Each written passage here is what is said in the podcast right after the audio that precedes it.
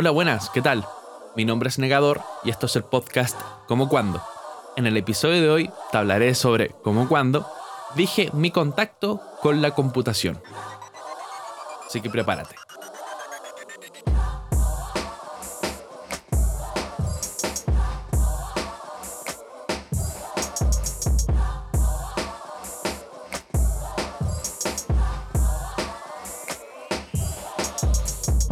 Quise traer este tema a la conversación a raíz de lo que conversé la semana pasada sobre las consolas de mi infancia y mi actualidad.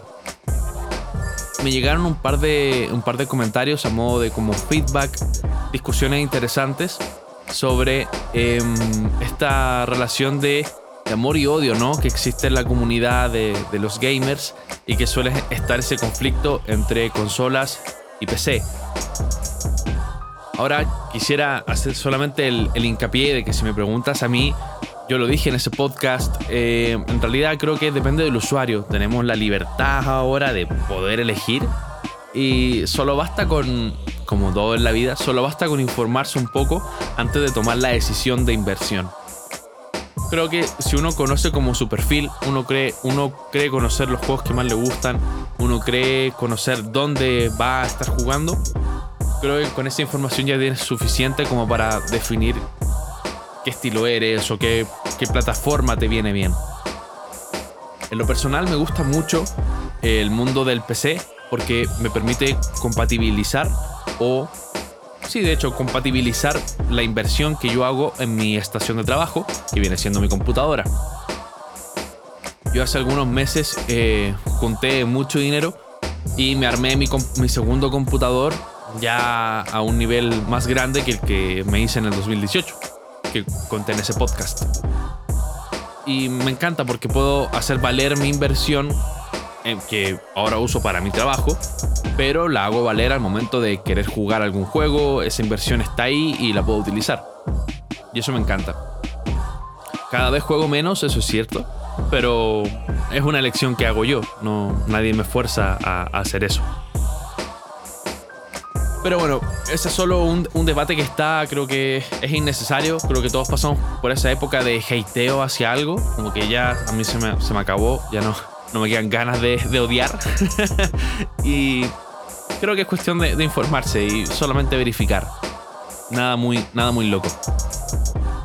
Pero pese a que yo ahora tenga un computador bastante potente, déjame decirte que no siempre fue así. Sin embargo, Sí, desde que tengo como memoria, eh, siempre estuve o jugando cartas o jugando, juntando láminas o tazos o cualquier mierda, pero también estaba el computador ahí. Recuerdo que podía jugar con mi hermano, eh, no podría recordar qué juegos puntuales, creo que jugamos alguna vez algún Tomb Raider o algún Príncipe de Persia de los viejos viejos. Y me acuerdo que incluso estaban los disquetes que yo los tocaba, pero nunca los usé. De hecho, como que siempre estaban ahí tirados. Yo fui más de la época de, los CDs. De los CDs que venían con juegos y cosas así. Entonces, de hecho, no, lo, no, lo, conté en las plataformas como de consolas porque tampoco fue una cuestión como muy consciente, sino que jugaba muy poco rato, eh, era muy malo y tampoco como que era una experiencia así como wow. No, explotó la cabeza como si lo hizo la GameCube, ¿sabes? Entonces por eso la, lo omití. Sin embargo, eh, siempre estuvo esa, esa anécdota. O sea, mi familia afortunadamente somos muy nerds con esto de la computación. Nos gusta. Y bueno, eso está, eso está en, el ADN de, de, mis tíos y también está en mí, también está en mi hermano, están todos, entonces nos encanta eso.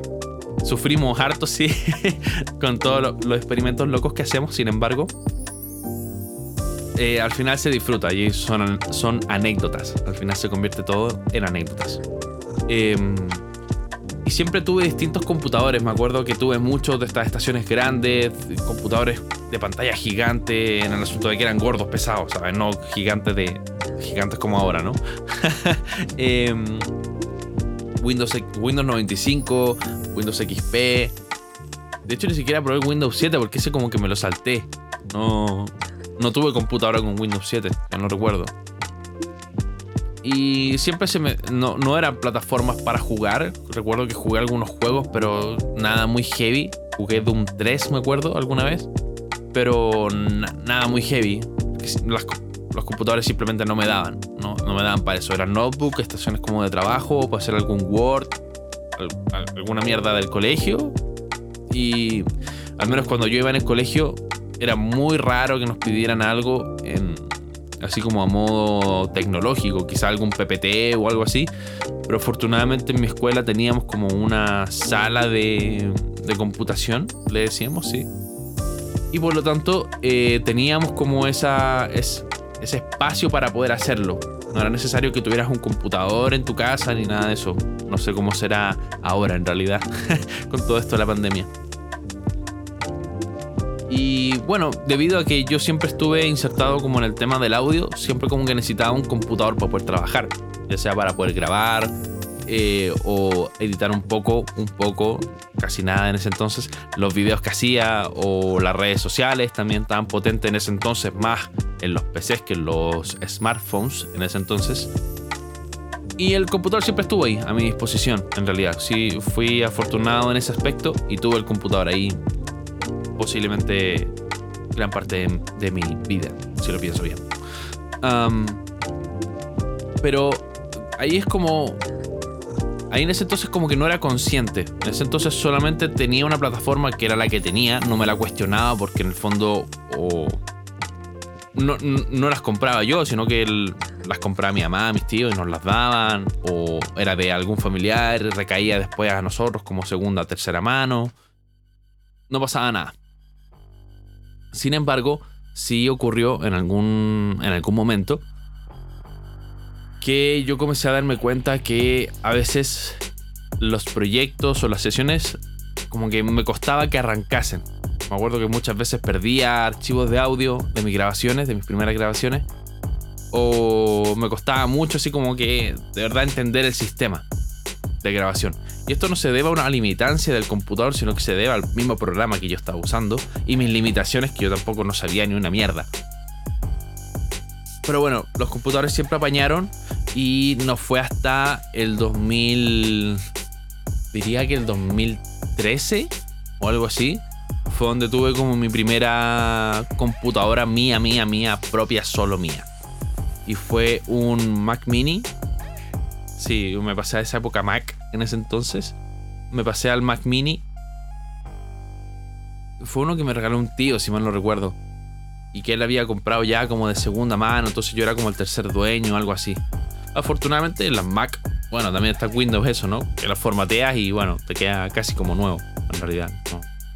No. era, no, era, un gran tema para mí. Para mí el hecho de pasar al sistema Mac OS era como, wow, así como, uh, y tenía ese prejuicio de, no, ya que estoy con cosas artísticas, el hecho de estar con Mac como que se compatibiliza, es bueno. Me volví muy fan de, de, Apple en ese entonces. Tenía algunos Apple, ¿cómo se llaman? Algunos iPod teníamos también en mi familia. Tenía también un iPhone. Sí, como que en esa época, como que medio por eso. Nunca tuve lo último, que eso ya era demasiado. Pero siempre logramos de alguna forma conseguirnos eso. De alguna otra forma nos la rebuscábamos. Y ahí conviví como con ese prejuicio, ¿no? De, del Windows versus Mac, etcétera. Como que también viví esa fase de odio. Pero en realidad me gustó mucho porque me acuerdo que en, en el Mac estaba el GarageBand de forma gratuita. Y esa fue la plataforma de audio como más profesional que usé hasta entonces, en esa fecha. Y eso me acuerdo que me abrió un mundo de posibilidades. De hecho, esa fue la primera vez que comencé a trabajar. No, no, no fue la primera. La primera, tengo que, tengo que decirlo bien. La primera fue en como una versión de Pro Tools SE que me vino con la interfaz de, de audio y que la estuve trabajando en Windows. Pero me fue un desastre. La interfaz no me gustaba nada. Fue una mierda. Me la pasé muy mal. Me la pasé muy mal con Pro Tools. Bueno, todavía. Entonces, eh, vamos a la pausa y te hablo sobre esa transición loca. Dame un momento.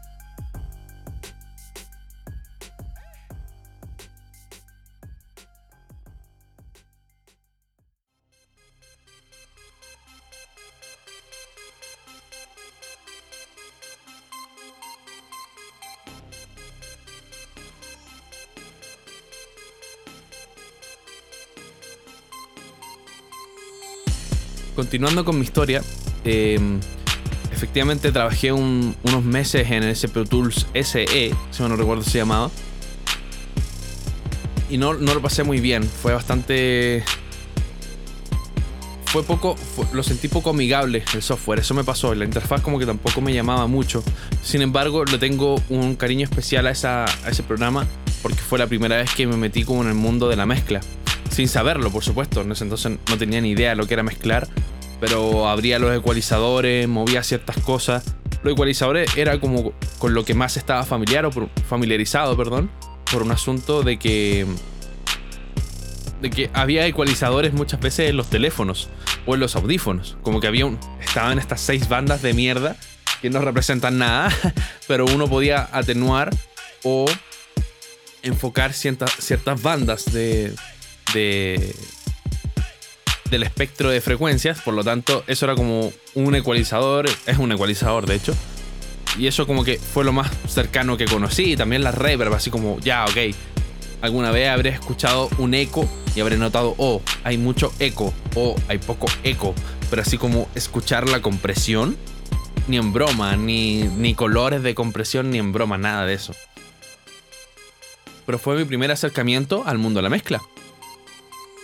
Y estuvo bastante bien. Eh, creo que mi, mi, álbum abstracto, no tanto, fue sacado con, con esa plataforma.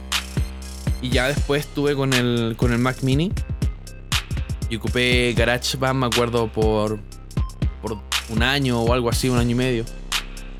Y luego me pegué la pirateada y conseguí el, el Logic Pro X. Y ese fue también un sistema donde me gustaba mucho la interfaz. Como que eso era para mí lo, cómodo, era muy amigable. Eh, lo sentía muy cómodo de usar, la verdad, eso me, me pasó. Pero comencé a sentir como dificultades. Como que hubo un momento en donde el Mac Mini no se pudo actualizar más, la versión de Mac OS. Y eso fue como bastante así como, puta, hasta aquí llegamos. Y cuando quería editar videos, no podía porque muchas veces se me cerraba. O el hecho de ponerle solamente una letra al video, como que era un, un tormento a la wea. No, no podía hacer mucho. Así que como que, después de, de varios años, la pude vender. Me acuerdo que me costó muchísimo vender esa, ese, Mac Mini. No me arrepiento para nada, pero me costó mucho, mucho trabajo poder, eh, poder venderlo, porque era muy viejo. Entonces logré, logré hacerla. Y en el 2016 o el 2000 no creo que fue no fue allá como por el 2014 sí, 2014, 2015, como que me, me pude conseguir una MacBook, también nuevamente, modelo 2013, usada, como de segunda, segunda o tercera mano también creo que era.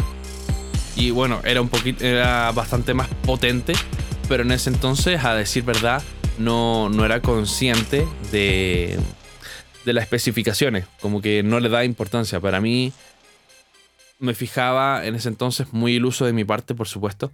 También caí en ese bucle de no buscar solamente un modelo que sea más nuevo y con eso basta para que sea más potente. Lo cual en cierta forma igual es cierto, pero nunca vi el tecnicismo de cuántas RAM tiene o cuántas CPU, como que no me metía muy en eso porque no, no sabía.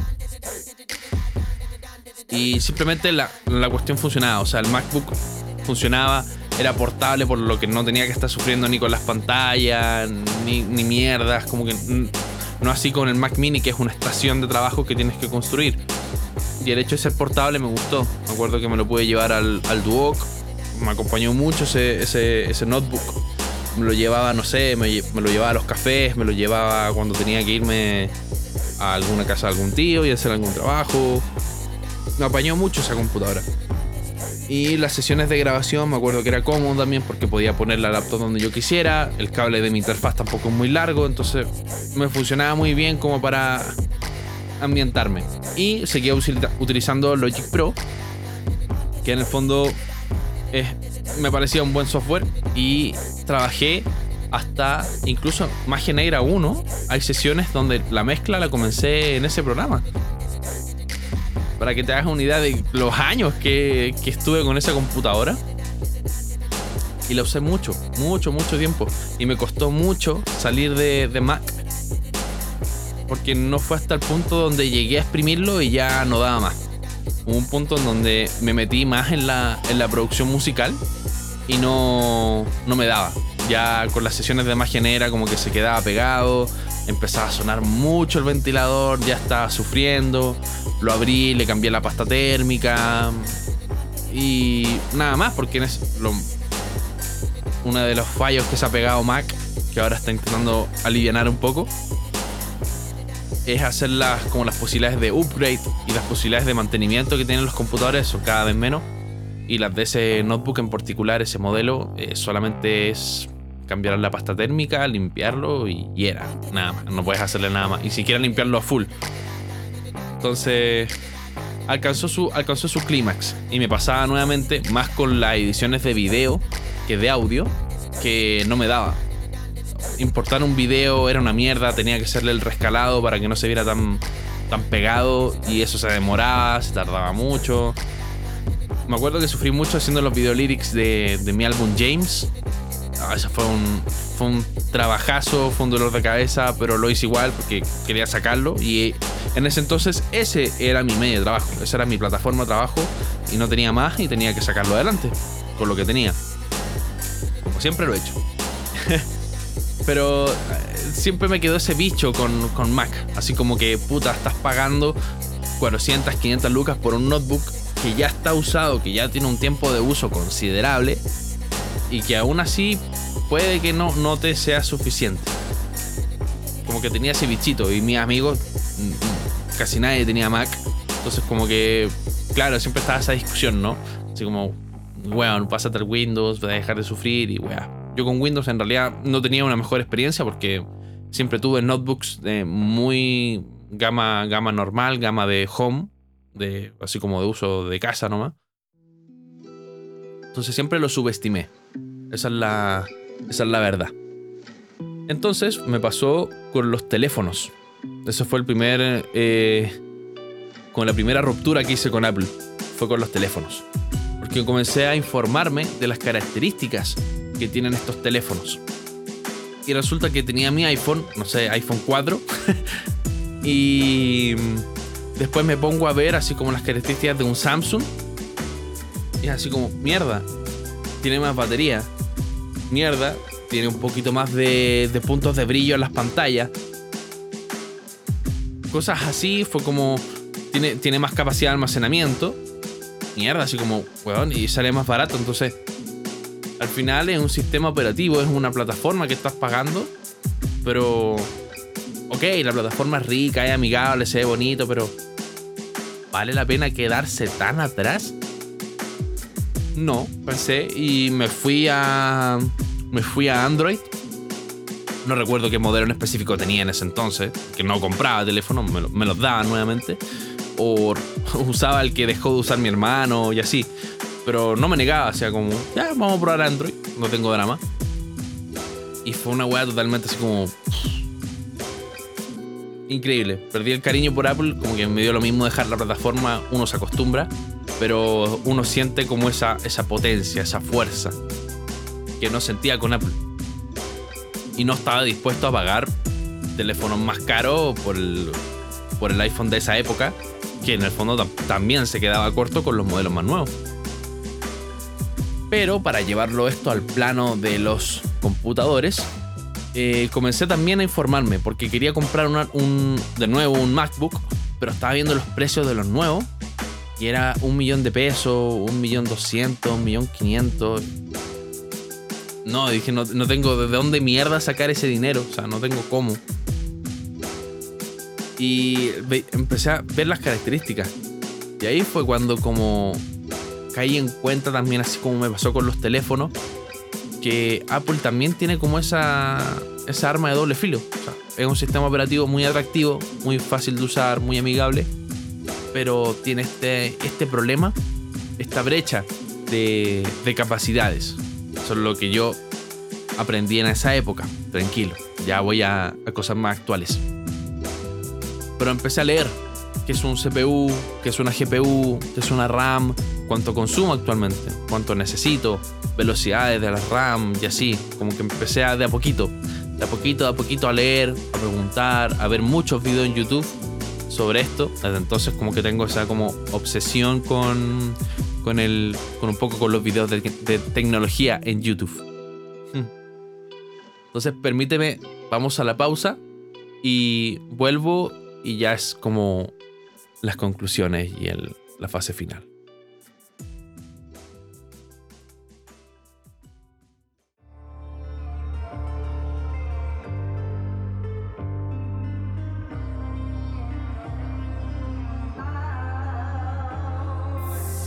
Entonces comencé a leer sobre las especificaciones que ofrecían las computadoras.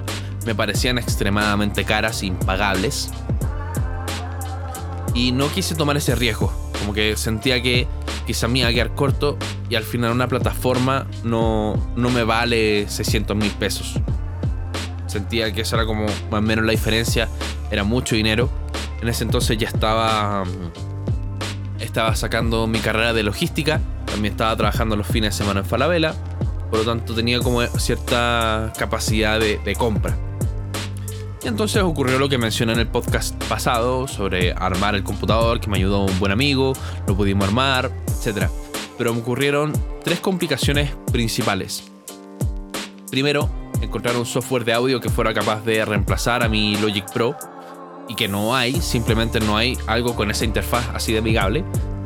Segundo, fue el programa de edición de video que yo ocupaba iMovie o sí, iMovie en en macOS. Y me, gustaba mucho, era muy sencillo, era simplemente drag and drop, como le dicen ellos, así como arrastra, arrastra y suelta y era súper sencillo aplicar los efectos, las letras y ya. No, era, es súper sencillo editar, eh, sentía. Pero en Windows, así como no encontré una, una aplicación tan fácil a la primera, como que me costó mucho encontrar una que fuera craqueable, que no dejara marca de agua, que no fuera una complicación tremenda como puede ser, no sé, eh, Photoshop o, o, no sé cómo se llama la versión de Photoshop, pero para audio, para video, perdón. Uh, Adobe, no sé, o como el Adobe. Esa mierda para mí era demasiado complicada. Todavía es demasiado complicado para, para mí y no, no le tengo tanto cariño a la edición. De video, por lo menos. y me costó mucho. Lo, tercero fue. Em, fue como lograr eh, ese cambio total, pero eché mucho de menos el trackpad del, del macOS. Porque no sé si alguien ha tenido la oportunidad, pero los trackpads de, de los MacBook son tan suaves, son tan correctos, son tan. así como. muy confiables. Nunca se la batería es muy difícil que se les acabe. En el caso de que venga integrado con la MacBook, esa weá te va a durar toda la vida. Son muy suaves, son muy cómodos. Es increíble. Pero eh, el hecho de pasarme a un mouse, como que me costaba mucho, así como el deslizar, que con, el, trackpad es una cuestión de dos dedos, me costaba mucho así como hacer clic y desplazarme haciendo clic me acuerdo que eso fue como. Oh. Y para leer las páginas también, el hecho de hacer el scroll así como con un dedo, en vez de así como suave, así como. Fue como, uy, mierda. También, me costó mucho. Son, son cosas mínimas, pero mi workflow en el fondo también estaba muy acostumbrado a jugar con la, con la mano. Y el hecho de pasar a, agarrar un objeto, simplemente clics, eh, una ruedita, no era lo mismo. Para mí, estuve años, años con trackpad, entonces entiéndeme. Pero comencé a buscar soluciones, porque para todo tenía, que, tenía que arreglármela. Y em, bueno, muchas veces me lo preguntan, así que aprovecho de mencionarlo. Probé muchos programas de, audio, pero fue Studio One quien me, me capturó. Uno, porque la interfaz no es como Logic, todos son distintos, pero tiene su facilidad de, de tiene su facilidad con el usuario. Siento que no, no es una mierda tan compleja. Uno lo puede volver complejo si quiere, pero es como el Excel, ¿no? Puede ser sencillo si tú quieres, pero puede ser también súper complejo si lo deseas. Es a elección del usuario. Estuvo genial. Y también muchas veces te viene con la interfaz o con un micrófono que compres, algún pack. Y eso está genial. Que te da una versión que es la versión de artista, que está bastante buena. No es, lo, no es el mejor de los escenarios para producir, pero ya tienes un software bastante, bastante potente para eso. Luego, con el problema del, del editor de video, estuve con. Estuve probando el Photoshop. No el Photoshop, el que había comentado antes. Ah, bueno, probé varios. No me gustaron muchos porque dejaban marca de agua, o porque no eran craqueables, o porque simplemente no quería pagar una suscripción. No me gustaron. Hasta que pillé Hitfilm. Y Hitfilm eh, me pareció. Es gratuito. No es tan sencillo de usar. No es así como arrastra y suelta pero está bien para lo poco que yo edito estos videos. Y en general los video lyrics y eso como que está aceptable, está bien. Todo el, todo el álbum de Darko fue editado así, fue utilizado con Studio One. Y siento que no es perfecto, pero está bien. O sea, para para lo que yo era capaz de hacer en esa época, está genial. Entonces me gustaría así como mencionar algún, par de conclusiones, ¿no? Eh, quisiera mencionar que no es la herramienta, sino que es el usuario. El usuario es quien define qué tan complejo debería ser su, su modo de trabajo. El usuario es quien debe informarse. Es muy importante, informarse antes de hacer una compra. Si no quieres pegarte todo ese drama mental de aprender qué son los componentes de un computador, no lo hagas pero pregúntale a alguien que sí sepa. Y, alguien que, de quien te puedas fiar. Que muchas veces en las tiendas también, por venderte cualquier mierda, te lo venden. Y tú, si no sabes, puede que la pases mal. Por eso siempre es bueno preguntar, es bueno informarse, ver foros, ver videos comparativas, cosas así. Creo que hoy en día un Windows no tiene nada que envidiar a una Mac. Ni viceversa, creo que es el usuario. Estamos en un súper buen momento excepto por las crisis de, stock. Pero más allá de eso, creo que estamos en un buen momento de tecnología. ¿Cuánto se refiere? Creo que eso está eh, estupendo. También quisiera eh, mencionar que muchas veces nos ponemos como... Bueno, hay un concepto que se llama creencias limitantes, ¿no? Pero muchas veces nos ponemos trabas, así de como, no, es que tengo que gastarme tengo que gastarme mucho dinero para poder armarme un computador, tengo que gastarme mucho dinero para poder usar un teléfono, tengo que gastarme mucho dinero para tener un estudio, tengo que gastarme mucho dinero para una canción, y así, así, así, así. Eso, déjame decirte que es totalmente falso. Es falso, hay canciones que se han hecho con muy pocos recursos y que están bien porque quienes las tratan son profesionales. Si tú tienes una mentalidad de profesional, vas a poder abordar esas canciones de una manera muy buena. Ahora, lo que sucede es que en la mayoría de los casos las personas que tienen muy pocos recursos no suelen ser profesionales ni suelen conocer a profesionales del mundo del audio. Por lo tanto, muchas veces se tiene esa creencia. Pero es algo falso. Son fallos de nosotros que no sabemos utilizar nuestros recursos en el estado que están. A mí me encanta mi micrófono, me encanta mi, mi estación de trabajo. Trato de no cambiarla mucho, como que son cosas muy puntuales me lo rebusco. No es una cuestión que siempre esté buscando más, más, más y algo nuevo, nuevo, nuevo. No, ya, pasé esa época, como que ya estoy estable, estoy como casado con mis cosas. Y ya no necesito, mm, siento que estoy bien, no necesito mucho más. Entonces me gustaría dejarte esa reflexión. Simplemente piénsalo. Muchas veces hay otro camino, hay otro camino que tomar. Y larga vida a los computadores muchas gracias por todo lo que han hecho y por lo que van a seguir haciendo. Así que nada, espero que te haya servido de algo, que te haya sido divertido y nos veremos la próxima semana. Que todo vaya muy bien. Chao, chao.